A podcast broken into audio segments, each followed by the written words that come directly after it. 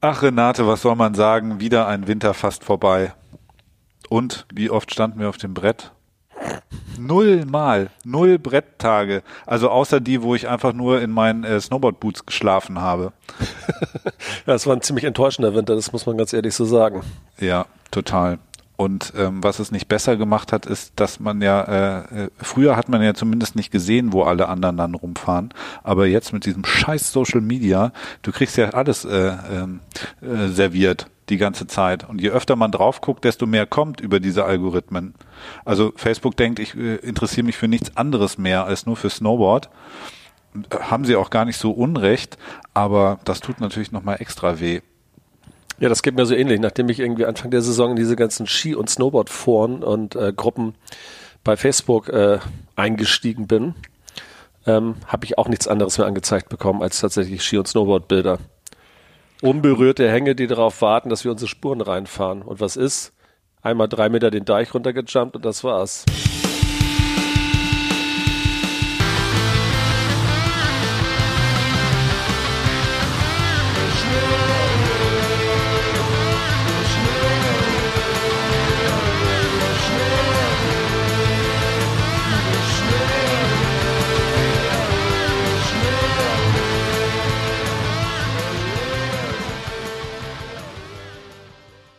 Die Höhenmeter-Statistik hat dieses Jahr ja die hat ja nach, das war ein negat negativer Ausschlag eigentlich. Naja, mein Handy hat jeden Tag rot geleuchtet.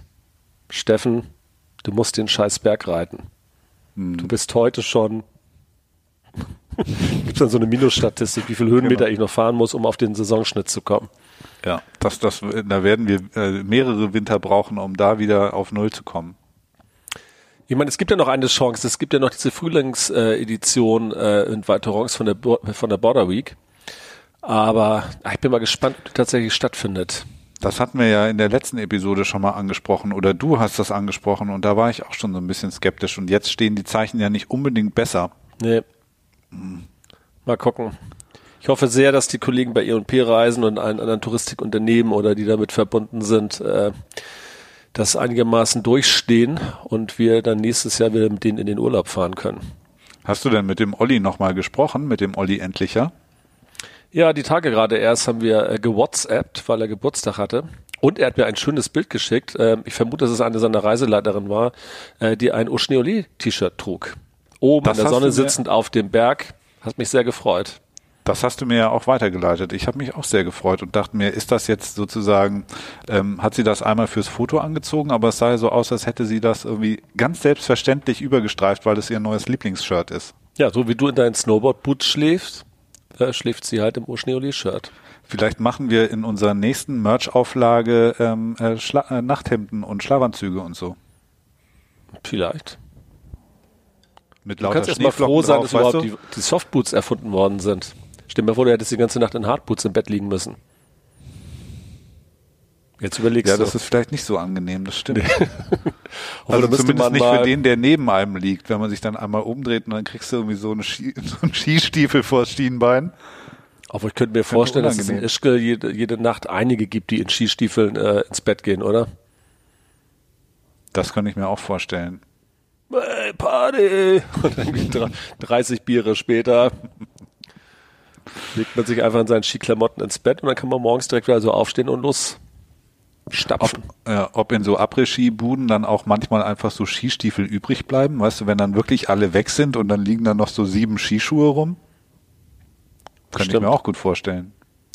Ich war mal im ähm, Sommer mit äh, Frank und unseren Frauen äh, Paragliden in Österreich und der Typ, mit dem wir Paragliden waren, der erzählte, er kennt jemanden aus Hamburg und das war dann ein gemeinsamer Bekannter und die, der erzählte dann, dass sie irgendwann nach dem 30. Schnaps ihre Skistiefel angezündet haben und den Berg runtergeworfen haben. Ich dachte, ai, ai, ai. Also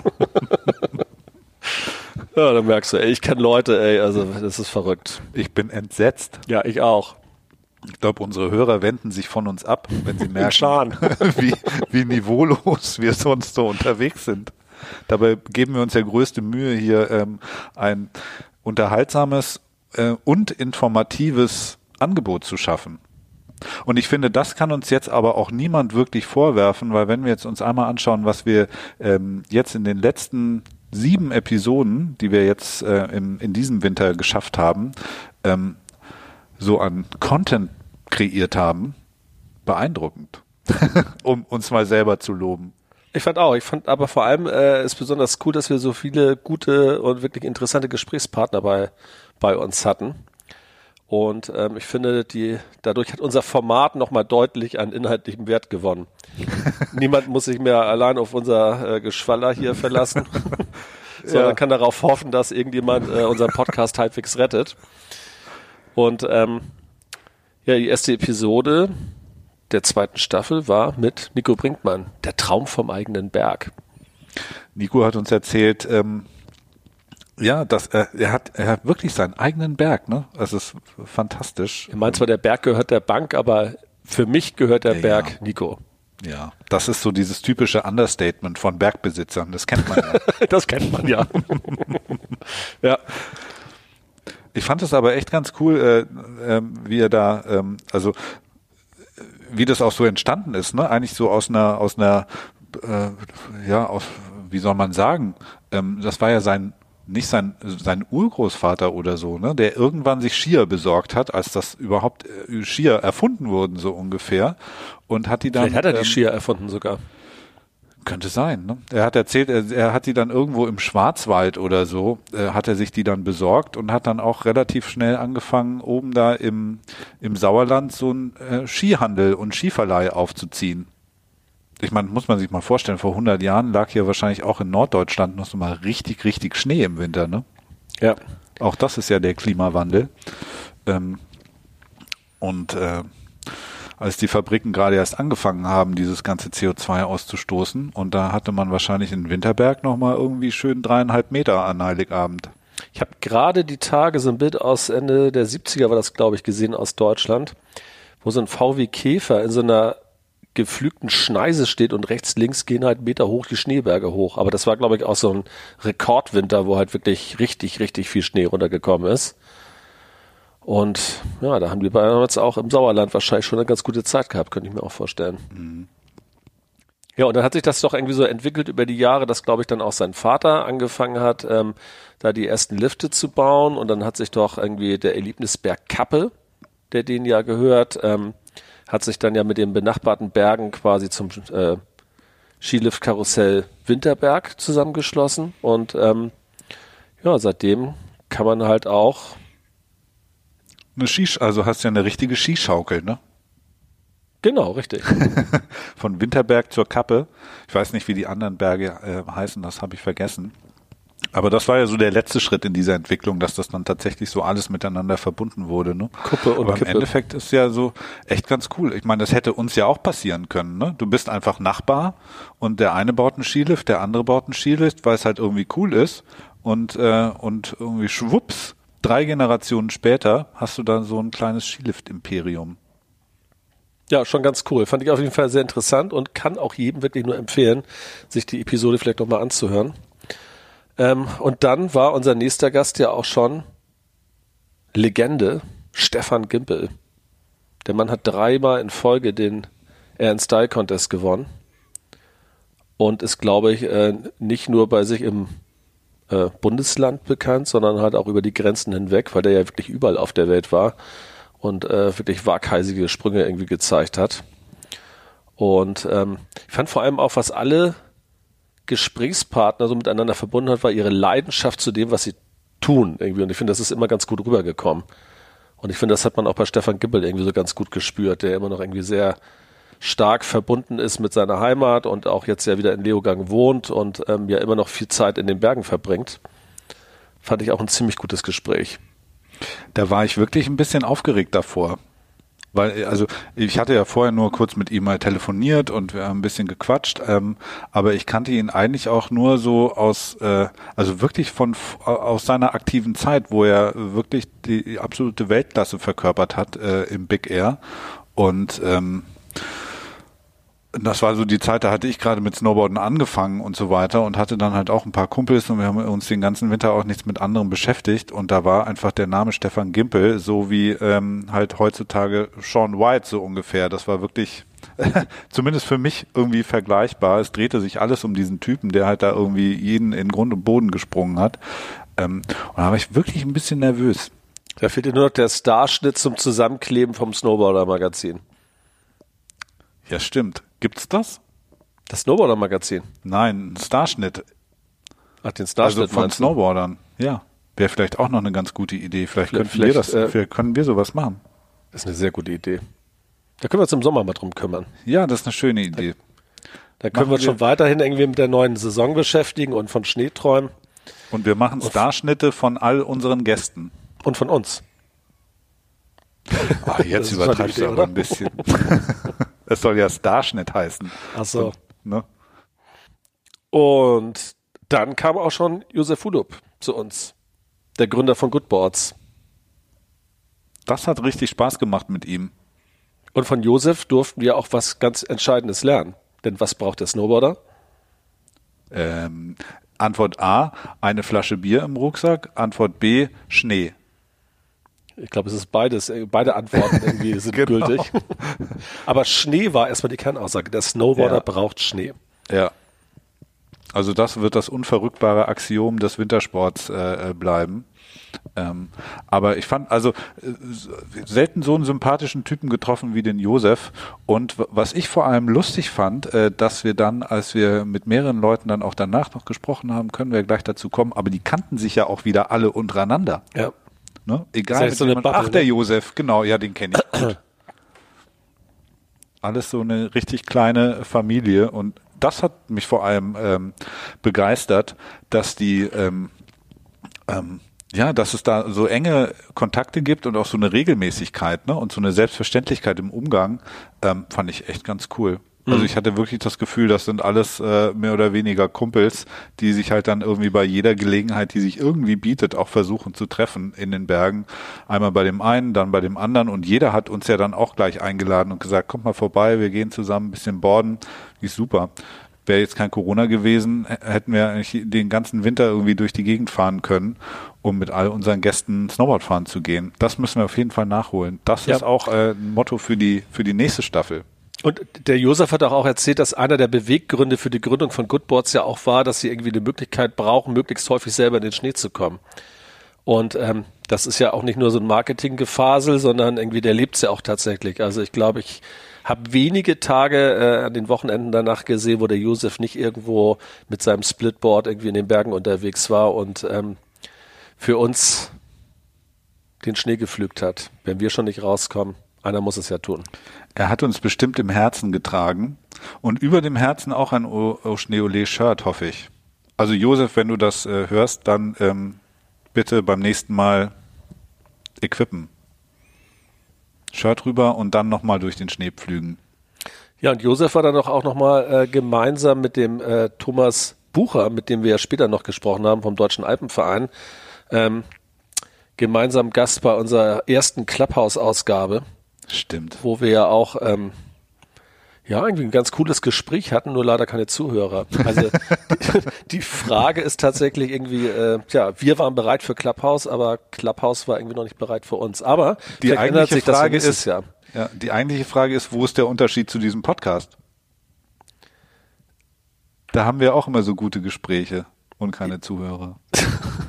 Na, das kann man jetzt noch nicht sagen, Tobi. Nein, du stimmt. kennst unsere Statistiken und ich muss sagen, irgendwie, ähm, die Hörerschaft hat sich doch irgendwie äh, der zweiten Saison sehr erfreulich entwickelt irgendwie und ähm, da auch nochmal vielen Dank an alle, die uns da die Treue gehalten haben.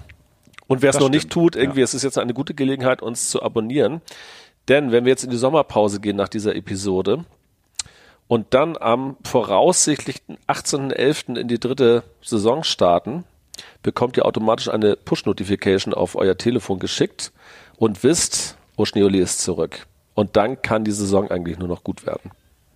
Und was uns am aller, allermeisten glücklich machen würde, ist, wenn ihr das nicht nur abonniert, sondern vielleicht auch eine kleine Bewertung hinterlasst, ähm, dass ihr, ähm, ähm, wie ihr das findet, dass ihr das natürlich ganz toll findet, weil ich glaube, das ist so für alle, die äh, sich überlegen, traue ich mich jetzt hier auf äh, äh, Wiedergabe zu drücken, wenn da ähm, Renate und Tobi über Snowboarden sprechen.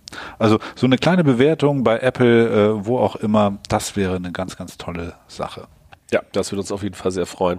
Aber nochmal kurz zurück zu Clubhouse. Ähm, ich finde ja, dass das eine tolle Plattform ist und ich äh, denke auch, dass wir das äh, ja unseren 360 Snowboard Talk da möglicherweise nochmal äh, eine neue Chance geben sollten.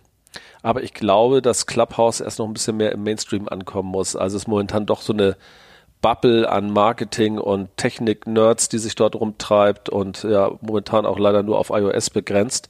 Aber ich glaube, wenn es irgendwann eine Android-Version davon gibt und die Themen vielleicht noch mal ein bisschen vielfältiger werden, dann ähm, sollten wir da vielleicht mal einen zweiten Angriff wagen, weil ich finde gerade diese Interaktion, die dieses äh, Format bietet ja ganz cool. Also wir hatten doch einen dabei, den Andreas irgendwie da in beiden äh, Ausgaben mit dabei war. Also muss man noch, noch mal erzählen. Mhm. Einmal ging es ja ums Thema Splitboard und beim anderen Mal haben wir ja mit ähm, dem Team von Snowboard Germany gesprochen, mit dem André Höflich und dem äh, Hansi Höpfel. Hansi Höpfel und, und dem Chris Thiel, den wir auch in unserem Podcast irgendwie ja schon zu Gast hatten, erzählen wir gleich noch.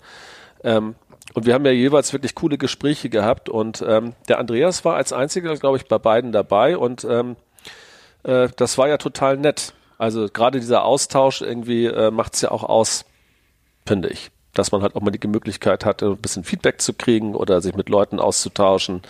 Ähm, ja, über die für uns ja schönste eine Nebensache? Doch, ja, eigentlich ist es noch eine Nebensache. Wir arbeiten daran, dass es vielleicht mal eine Hauptsache wird. Das wäre schön, genau. Leider ist es noch eine Nebensache. Und der Andreas hat auch so einen richtig geilen Spruch gemacht. Ich zermate mir gerade schon die ganze Zeit den Kopf, was das war. Äh, der war ja auch gerade in Laax als wir da mit André Höflich gesprochen haben und ja auch über äh, den Contest, wo André Vierter dann wurde in der Halfpipe. Ähm, und sein Kumpel, der Leon, der, der ist ja dann im Slopestyle auch sensationell Zweiter geworden. Der war jetzt nicht dabei, mit dem hatten wir keinen Podcast und auch kein Clubhouse, aber das war irgendwie sehr erfolgreich für das deutsche Team. Und Andreas war auch äh, in Lags zu dem Zeitpunkt und hatte irgendwie gesagt, dass er der Berg ich weiß, ich krieg's nicht mehr hin. Er sagte irgendwie sowas wie der, der, der, die Snowboard-Lust oder so tropft von dem Berg wie von einem Raclette-Grill oder so. Ja, stimmt, ja, ja, ja. Echt ein cooler Typ. Viele Grüße an der Stelle an Andreas. Der hört bestimmt zu. Grüß dich. Genau, so und dann ähm, nach der Goodbots-Folge kam dann auch schon die erste Episode des neuen Jahres und da waren dann wirklich ja Christian Thiel und André Höflich von Snowboard Germany zu Gast und äh, mhm. ich finde auch diese Episode hat extrem viel Spaß gemacht und da haben wir das erste Mal ja so einen kleinen Quiz eingebaut.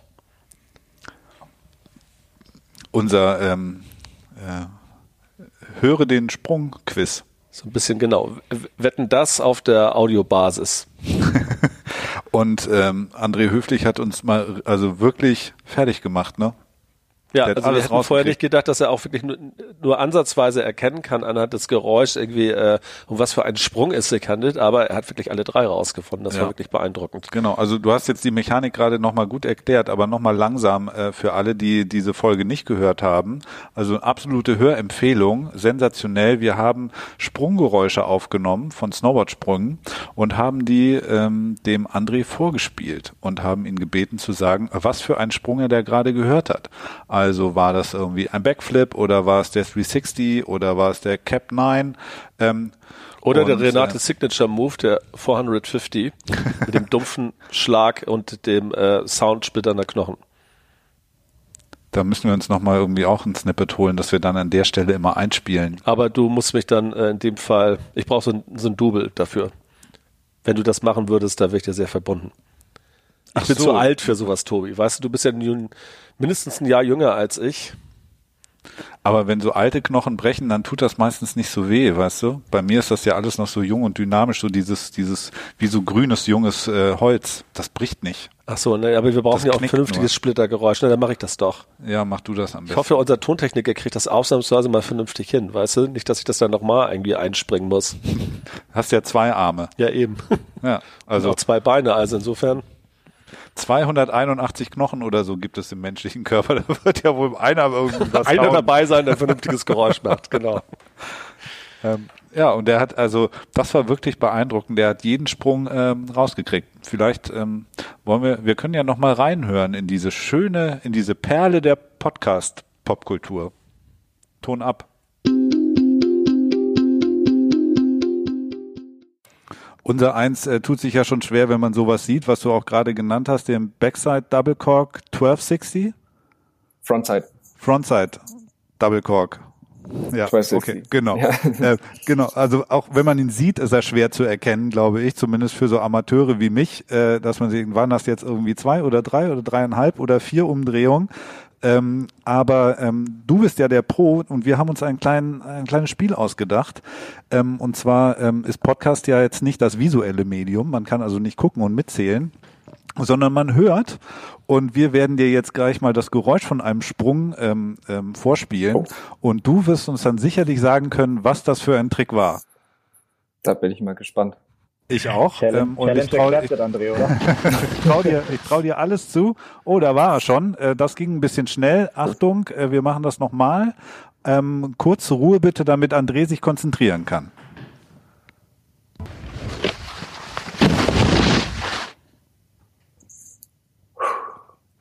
Kann ich kann ich's noch einmal hören? Klar. Ist das, ich glaube, also ich, ich höre da noch was im Hintergrund, ein ganz leises, ganz leises Rutschen. Ich krieg nicht ganz mit, ob das jetzt von wirklich durchgehend von Anfang bis Ende ist. Wenn es nur zwischendrin wäre, hätte ich jetzt gesagt, es wäre ein Miller-Flip über, einen, über, eine, über eine Kuppe drüber. So glaube ich aber, dass, auf, dass, es, dass jemand ähm, über irgendeine Kuppe oder einen kleinen Kicker springt und einen äh, Backside 180 macht. Dann kommt jetzt einmal die Oder Auflösung. Äh, wir hören uns das nochmal an. Und du lagst genau richtig, ein Backside äh, 180. Herzlichen Glückwunsch. Das hätte ich nicht gedacht, dass du das schaffst. Der erste schon mal richtig. Ähm, jetzt der zweite. Achtung, Ruhe.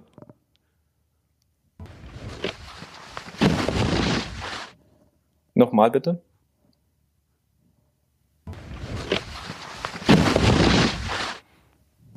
Das war ein Backside 360, glaube ich.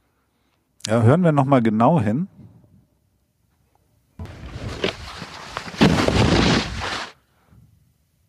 Oder ein, oder ein 540. War auf jeden Fall Backside, weil der Takeoff ziemlich clean war. Ich habe kein Rutschen gehört. Es war auf jeden Fall Backside, entweder 360 oder 540. Da staunt auch der Christian. Backside hätte ich auch noch hinbekommen, glaube ich, aber beim Rest, ich, es hätte auch ein Backflip sein können. Ich war mir jetzt nicht ganz sicher, wie die, wie die Luft an, ich habe so die Luft an, an dem Körper vorbei huschen hören und habe Ja. dann abgeschätzt durch die Zeit und durch wie oft die, wie oft dieser, dieser, der, der Sound, den der Wind macht an den, an den Klamotten, an einem Arm, der meistens draußen ist, weil der andere grabt ja, Genau. dann, Genau. war ich mir jetzt nicht ganz sicher, ob es jetzt ein 360 oder ein 540 war.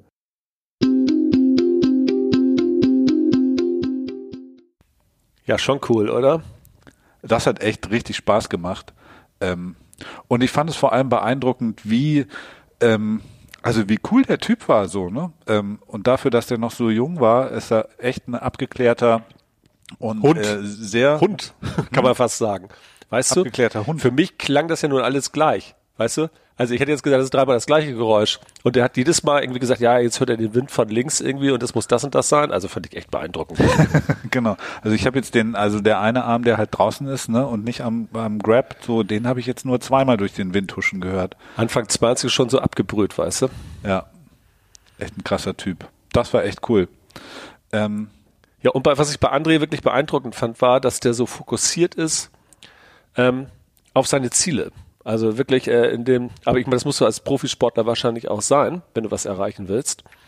Aber das war schon ganz cool, irgendwie, dass er uns da wirklich mal so äh, ganz gut ja auch dargestellt hat, wie er sich vorbereitet und wo er vielleicht noch besser werden kann und auch besser werden muss, irgendwie, wenn er ganz nach oben möchte. Aber ich fand das wirklich sehr, sehr abgeklärt, was er da irgendwie, also im positiven Sinne abgeklärt, was er uns da irgendwie so mitgegeben hat. Und ähm, ja, war richtig cooles Gespräch.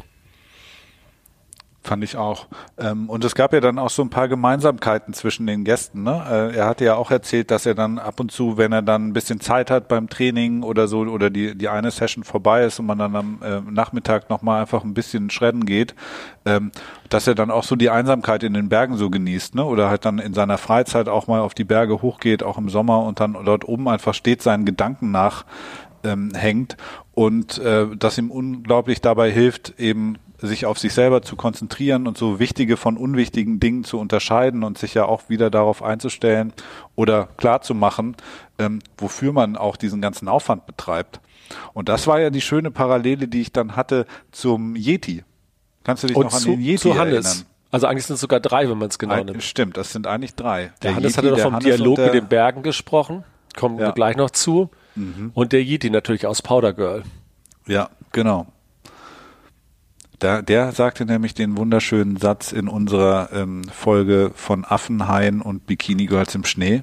Den wunderschönen Satz, ähm, ich erzähle den Bergen immer meine Probleme, denn sie können gut zuhören. Ja, und ein Bier kennt keine Widerworte. Ich bin fast in den, äh, in, in den Yeti verliebt, so ein bisschen.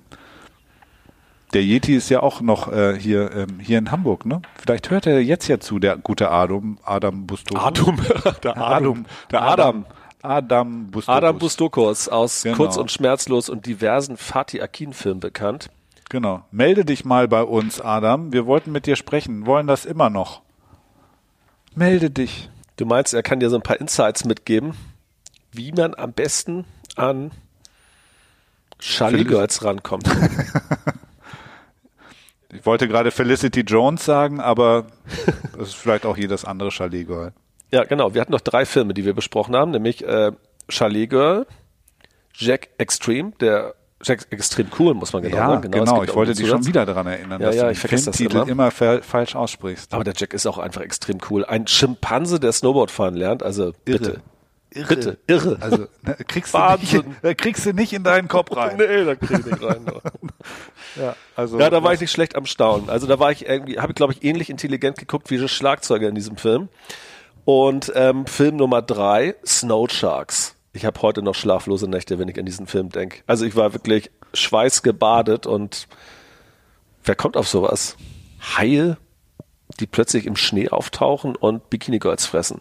Ich glaube, es gibt so Drehbuchgeneratoren online. Da kannst du einfach an so einem Hebel ziehen, weißt du, so einem, wie bei so einer Slot-Machine und drückst auf den Knopf und dann drehen sich so mehrere Spulen und dann kommt halt zum Beispiel raus ähm, Haie, Snowboard und äh, Whirlpool. Genau, also je nachdem, wie viel Geld und wie viel Lines du dann auf diesem einarmigen Banditen spielst, irgendwie kommt halt was besserer Preis oder nicht so gut da raus. Und bei Snow Sharks irgendwie haben sie, glaube ich, den Minimumbetrag eingeworfen. Aber wir haben ja trotzdem viel Aber- Spaß gehabt. Value for Money top, also ein kleines Budget, aber richtig, richtig guter Film. Ja, Und auf dem, bei dem anderen Ausgang kam halt Schimpanse, Snowboard und was wäre das dritte? Äh, Punkmusik. ja. Oder oder noch ähm, äh, Mafia hätte auch noch auftauchen können mit diesem mit diesem kleinen äh, mit diesem Mafioso da. Das stimmt. Ja, also wie gesagt, drei Snowboard-Filme, die man gesehen haben sollte. Und wenn man sie nicht gesehen hat, dann sollte man sie zumindest gehört haben, nämlich bei uns in äh, Episode Numero, was war's denn eigentlich? Äh, Die vorletzte ist die es vorletzte gewesen, war das ne? genau. Ja, Nummer sechs der aktuellen Saison meinst du? der aktuellen Saison. Ja, natürlich, genau. Ja, und was hatten wir noch? Ähm, genau, wir haben mit dem Thomas Bucher gesprochen, dem Pressesprecher vom Deutschen Alpenverein. Und mit dem Auch haben wir so ein bisschen unglaublich sympathischer Typ. fand Total. Ich. Fand ich auch. Das war echt ein, ein cooles Gespräch mit dem. Und ähm, da haben wir uns ja darüber unterhalten, äh, ja, wie man eigentlich A, nachhaltigen Tourismus gestalten kann oder vielleicht auch gestalten sollte für die Zukunft.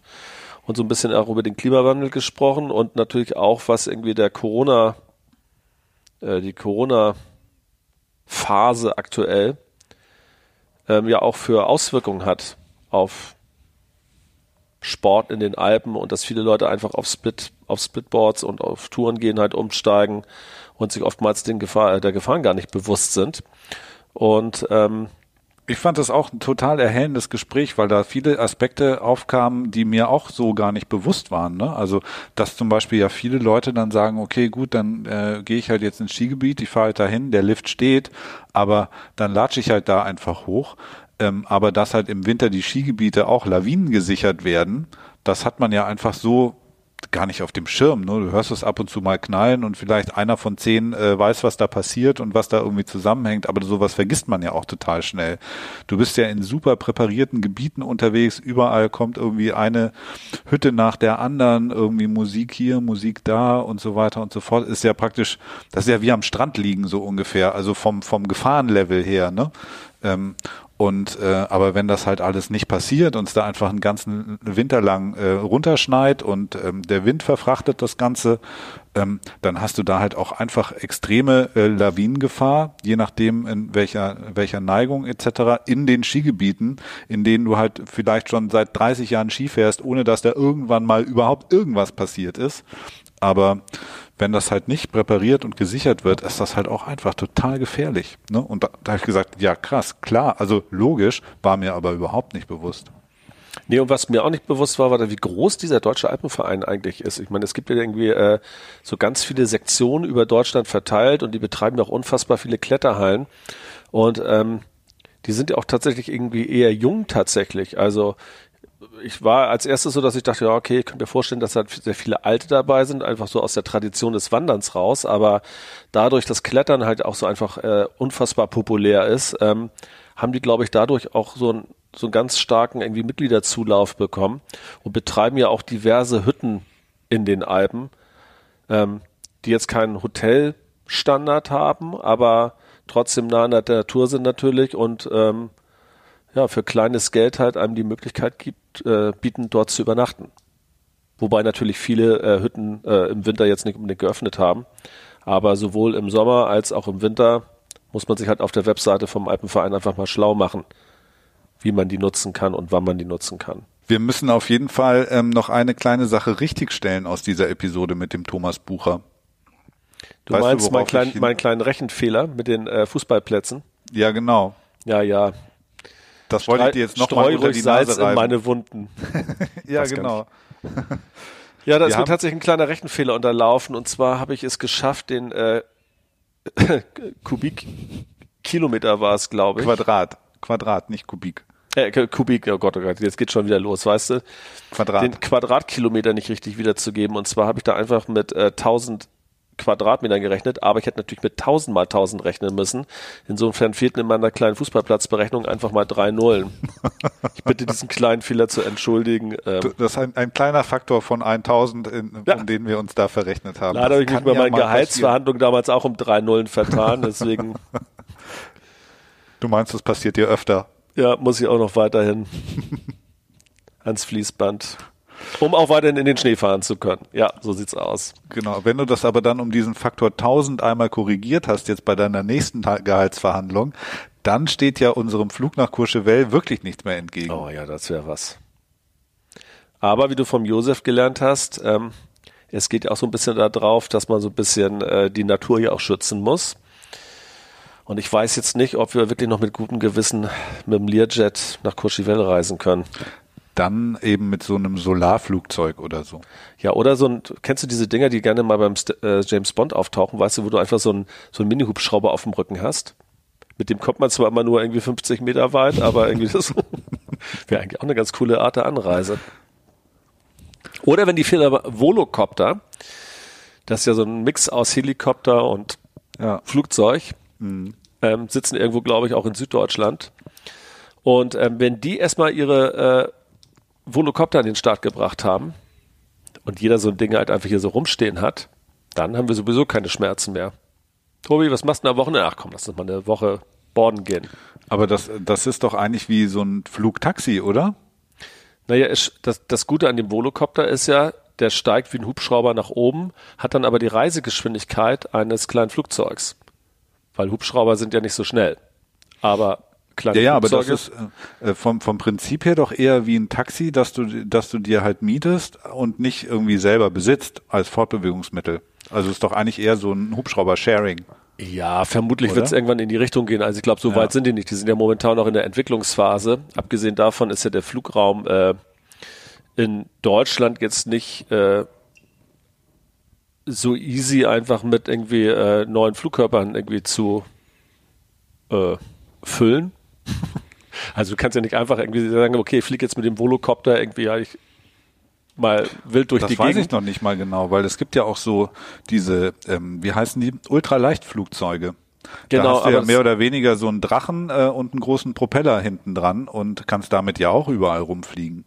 Naja, überall ist ein bisschen relativ, aber äh, Ja, klar, da kannst jetzt Aber der ich glaube, Flughafen das Prinzip vom Volocopter sollte ja irgendwann sein, dass du dann halt auch wirklich irgendwie ja nicht nur 20 davon rumfliegen hast, sondern halt irgendwie viele zigtausend und das dann tatsächlich wie so ein Carsharing-Modell funktioniert. Und dazu muss dann schon in Deutschland irgendwie äh, mit dieser Flugraumverordnung oder wie die auch immer heißen mag, irgendwie ein bisschen was getan werden. Wenn du jetzt irgendwo in Dubai oder irgendwo in der Wüste sitzt in Katar, da ist halt nichts irgendwie im Umkreis. Da kannst du halt wild mit den Dingern durch die Gegend fliegen. Naja, hier äh, in Deutschland muss das halt irgendwie alles seine, seine Normen und Regelungen bekommen. Da hat bestimmt das Bundesluftfahrtamt dann wieder was zu tun. Bestimmt muss erst eine neue Flugzeugklasse erfunden werden, wie bei den E-Scootern auch. Die konnten ja so lange nicht zugelassen wurden, äh, werden, weil, weil keiner wusste, was das eigentlich ist. Es ist kein Auto, offenbar. Es ist aber auch kein Fahrrad, ja, offenbar. Es ist aber auch kein, äh, kein äh, Moped oder Mofa oder Motorrad, sondern es war ja praktisch eine ganz neue Fahrzeugkategorie. Und das musste erstmal überhaupt ähm, äh, in, in, in Gesetzen und europäischen Verordnungen etc. festgehalten werden, dass es jetzt so etwas gibt wie E-Scooter, bevor man überhaupt eine, ähm, eine äh, Regelung erfinden kann, was man mit den Dingern tun kann oder sie in die Straßenverkehrsordnung äh, übernimmt. Das muss man sich mal vorstellen. Das war ein bisschen so wie damals, als Fuzigama auf seinem Vorläufer des Snowboards das erste Mal am Sessellift angepest kam. Ja, genau. Und die gesagt haben, äh, äh, du nicht. Das ist uns nicht bekannt, damit Was darfst du das? nicht hoch. Ja. Richtig, ja, genau. Das sind so die Pioniere unserer Zeit, ne? Das sind dann so die Hindernisse. An der Bürokratie beißen die sich dann die Zähne aus.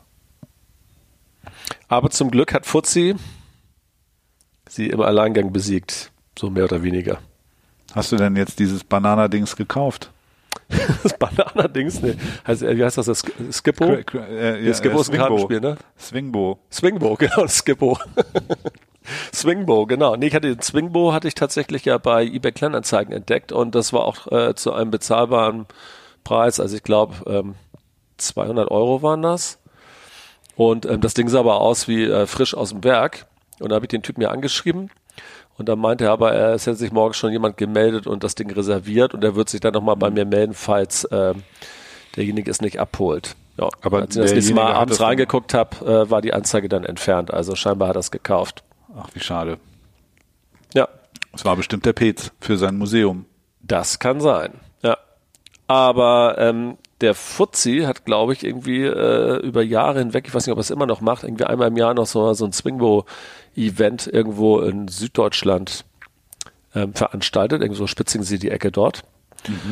Und da müssen wir uns nochmal schlau machen. Das würde ich mir ganz gerne mal angucken. Und ich glaube, Fuzzi wäre auch ein ganz guter Gesprächspartner für uns.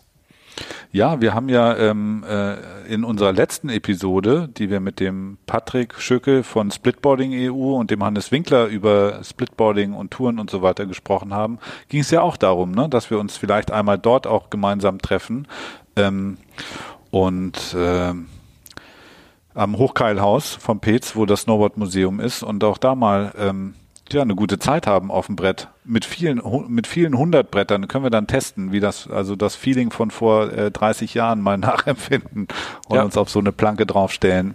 Ich weiß gar nicht, ob man die noch fahren darf und vor allem du mit deinem Gewicht wahrscheinlich nicht. Ich? das ist doch ein Scherz. Vielleicht können wir uns ein paar davon schicken lassen, dann testen wir die, auch, ob die deichtauglich sind. Ja, das wäre eine Idee, das stimmt.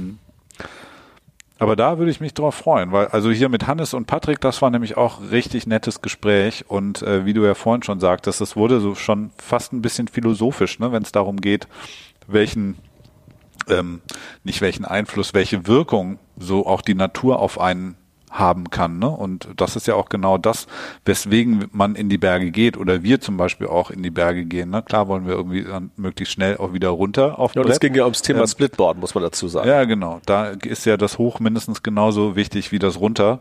Und ähm, der Hannes hatte auch einen schönen Satz am Start. Er sagte, ähm, wie sagt er, so laut muss das Vakuum sein oder so, ne? Also einfach diese, diese Stille und Größe, die man empfindet in, in den Bergen, wenn man sich halt dann mal off the beaten track bewegt und äh, auch äh, wenn ohne Corona die Lifte laufen, dann halt nochmal den extra Aufwand, die extra Meile geht, einmal über den Grad und äh, schaut, was eben dahinter ist. Das hat der Patrick gesagt, ne?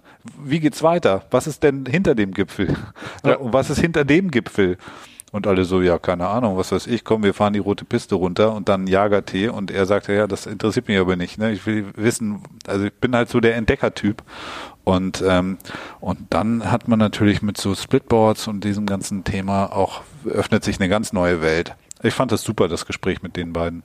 Ja, ich finde, wir haben irgendwie bislang echt einen, äh, eine tolle Saison gehabt. Und ja, bislang ist relativ, weil die Saison ist jetzt beendet. Wir gehen in die Sommerpause.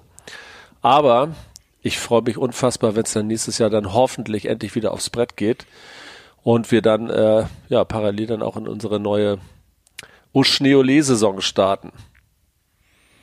Da freue ich mich auch drauf. Und ich habe gerade überlegt, ob, äh, wenn jetzt äh, irgendwann vielleicht im Sommer auch die Skihallen wieder öffnen, ob man, also ob die Not so groß wird, dass wir da dann uns doch noch einmal reintrauen. Ja, vielleicht machen wir das mal. Ne? Wäre doch eine, wäre doch eine Sache draußen 30 Grad und wir rutschen die 20 Meter Piste runter. genau. Ich würde mich jedenfalls total freuen, wenn wir auch in der nächsten äh, Staffel wieder so spannende Gäste äh, begrüßen könnten wie in der abgelaufenen. Und ich würde mich total freuen, wenn alle, die uns jetzt in dieser Staffel oder auch in der allerersten, auch da lohnt sich das nochmal reinzuhören, auch wenn ihr dann einfach nur äh, Renate und mich ertragen müsst, ähm, obwohl wir haben da mit dem Olli Endlicher von E&P und mit äh, hatten sie The Lord Rösch eigentlich auch zwei richtig coole Gespräche gehabt, fand ich. Ja, auf jeden Fall. Ähm, und jetzt habe ich irgendwie äh, mich selber praktisch unterbrochen. Ich wollte ja sagen, dass ich mich auch auf alle Hörer freue, die dann ähm, wieder dabei sind. Ähm, und hoffentlich noch, noch mehr als jetzt, weil ihr alle euren Freunden, Familien, Bekannten erzählt, wie wir euch den Mund wässrig machen nach Schnee. Genau. Also, abonniert uns, folgt auf uns auf Facebook, Instagram, Clubhouse und dann hören wir uns wieder am 18.11. Ich freue mich drauf. Roundabout. Roundabout. Oh Schneeole. Oh Schneeole. Danke auch übrigens ähm, dir, äh, Renate, für diese großartige Unterhaltung, die vielen tollen Gespräche. Ach, danke, das gebe ich gern zurück. Und danke Ach. natürlich auch unseren stets tauben und debilgrinsenden Tontechniker. Arne. You're the best.